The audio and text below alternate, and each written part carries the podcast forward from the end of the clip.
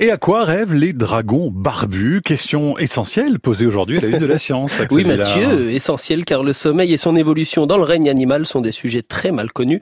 L'équipe sommeil du Centre de recherche en neurosciences de Lyon s'est donc intéressée à deux espèces de lézards. Il montre que comme les mammifères et les oiseaux, les reptiles possèdent deux états de sommeil qui auraient pu apparaître chez nos ancêtres il y a 350 millions d'années. On en discute avec vous, Paul-Antoine Libourel. Bonjour. Bonjour.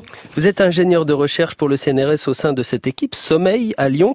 Et c'est vous qui avez mené ces expériences. Alors pour commencer, je voulais vous demander comment est-ce qu'on étudie le sommeil des lézards? Est-ce que vous leur mettez des petits casques sur la tête comme on le fait avec euh, les hommes? Eh ben, en fait, curieusement, c'est exactement ce qu'on fait. Mhm. Alors, on regarde un peu plus de paramètres que ce qu'on peut regarder classiquement chez l'homme, euh, notamment euh, toute la recherche comportementale qui pourrait y avoir dans le sommeil. Euh, le, le, sommeil comportemental, on peut l'identifier par une position, par un seuil de réveil plus élevé, une réponse à une privation. Donc, c'est tous des critères qui nous permettent d'identifier le sommeil. Mhm. Et en plus, effectivement, on enregistre l'activité cérébrale, la fréquence cardiaque, le tonus musculaire, le mouvement des yeux, tout comme on pourrait le faire euh, en, médical. Oui, c'est très complet. Alors, est-ce que vous vous attendiez à trouver deux phases de sommeil comme pour l'homme ou pour les mammifères? Alors en fait, on a commencé les, les, les études là-dessus euh, sans trop d'a priori. Quand on regarde la littérature euh, qui a commencé essentiellement dans les années 70, au moment euh, un peu après qu'on ait découvert le sommeil paradoxal et le sommeil, les deux types de sommeil, mhm. quand on regarde ce qui a été fait chez les reptiles, lézards, crocodiles et tortues, c'est pas très très clair. Du coup, en fait, on est parti sans a priori et on a essayé de regarder naïvement tout ce qu'on pouvait enregistrer pour essayer de voir si effectivement il y avait un ou deux états, s'ils étaient pareils, différents de ce qu'on pouvait trouver chez les mammifères. Mais pourquoi est-ce que c'est crucial l'histoire de un ou deux états alors? Classiquement, en, dans les années 50-60, euh, euh, il y a eu des recherches chez l'homme puis chez le chat qui ont démontré qu'il y avait deux états de sommeil chez euh, chez, chez, les mammifères du coup, mhm. euh, avec euh, un état qu'on appelle plutôt sommeil lent parce que l'activité cérébrale se ralentit et, et, amplifie, et un état de sommeil paradoxal qui a été nommé sommeil paradoxal par Michel Jouvet sur Lyon d'ailleurs, parce que paradoxalement l'animal est endormi, mais il a une activité cérébrale qui ressemble à l'éveil. Et euh, cet état est plutôt un état de sommeil actif. quand on voit un chien en sommeil paradoxal, on a tout de suite l'image des mouvements des yeux, des mouvements des moustaches, des, euh, des pattes qui bougent. Et en étudiant cet état, on l'a retrouvé aussi chez les mammifères. Et euh, les mammifères et les oiseaux partageant un ancêtre commun, mmh. avec les reptiles, on s'est posé la question de si ça existait chez ces, chez ces animaux. Alors pour le lézard, on parle de sommeil lent et paradoxal aussi? C'est pas aussi clair. En fait, on, on, a utilisé cette définition chez les mammifères euh, du coup, en la cherchant chez les oiseaux, on a retrouvé quelque chose qui ressemblait, avec des ondes lentes et, euh, et un sommeil paradoxal avec des mouvements oculaires.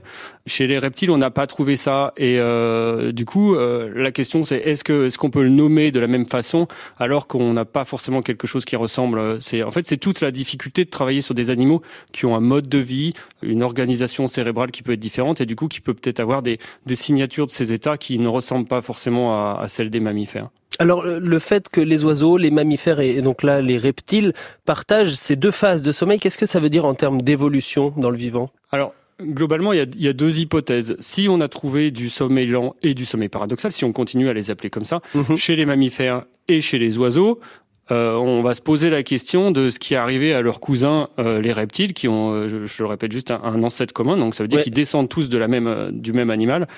On peut se poser la question s'il y en a pas chez les reptiles, ça voudrait dire que ces deux états sont apparus avec le mode de vie actif, avec l'apparition du sang chaud ou de l'homéothermie, de la régulation de température. Et du coup, peut-être que le lien qu'il y existe un lien direct entre ce mode de vie et l'existence de ces deux états. Alors que si ça existe chez des animaux à sang froid, donc les reptiles qui ont un l'ancêtre commun, euh, ça va changer la, notre façon de voir ou nous, nous permettre de voir ce sommeil mhm. d'une façon différente. Et globalement, si on identifie deux états chez les reptiles, les mammifères et les oiseaux, ça voudrait dire que l'ancêtre commun, lui aussi, avait ces deux états de sommeil. Donc euh, ça veut dire qu'on remonte beaucoup plus loin dans l'arbre du vivant. Est-ce qu'il y a des animaux qui ne dorment pas du tout ou très très peu? Alors globalement, on pense que tous les animaux dorment.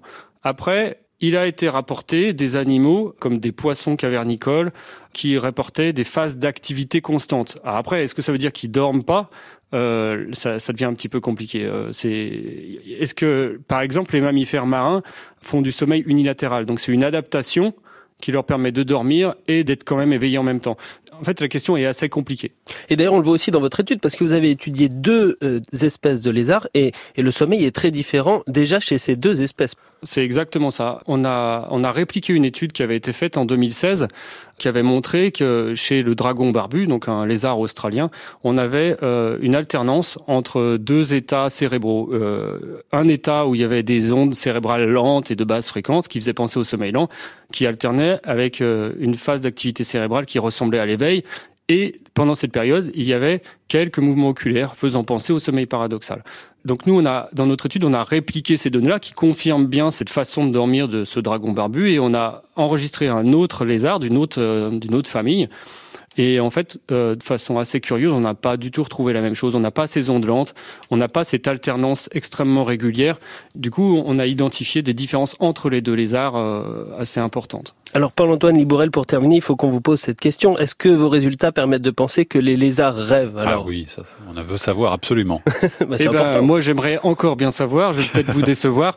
Ce qui se passe, c'est qu'on a identifié deux états, dont un partage des caractéristiques avec le sommeil paradoxal des mammifères, et c'est pendant ce sommeil paradoxal qu'il y a la majorité des rapports de rêve chez l'humain. Le problème, c'est que les lézards, ils se sont jamais réveillés en me racontant à quoi ils avaient pensé. Du coup, on n'est pas arrivé à C'est une réponse de scientifique normand. Ils ne coopèrent pas bien, les lézards. Paul-Antoine Libourel. Merci beaucoup. Merci en tout cas. à vous. Et bravo pour vos recherches. Merci à vous et Axel, on se retrouve demain. À demain Mathieu.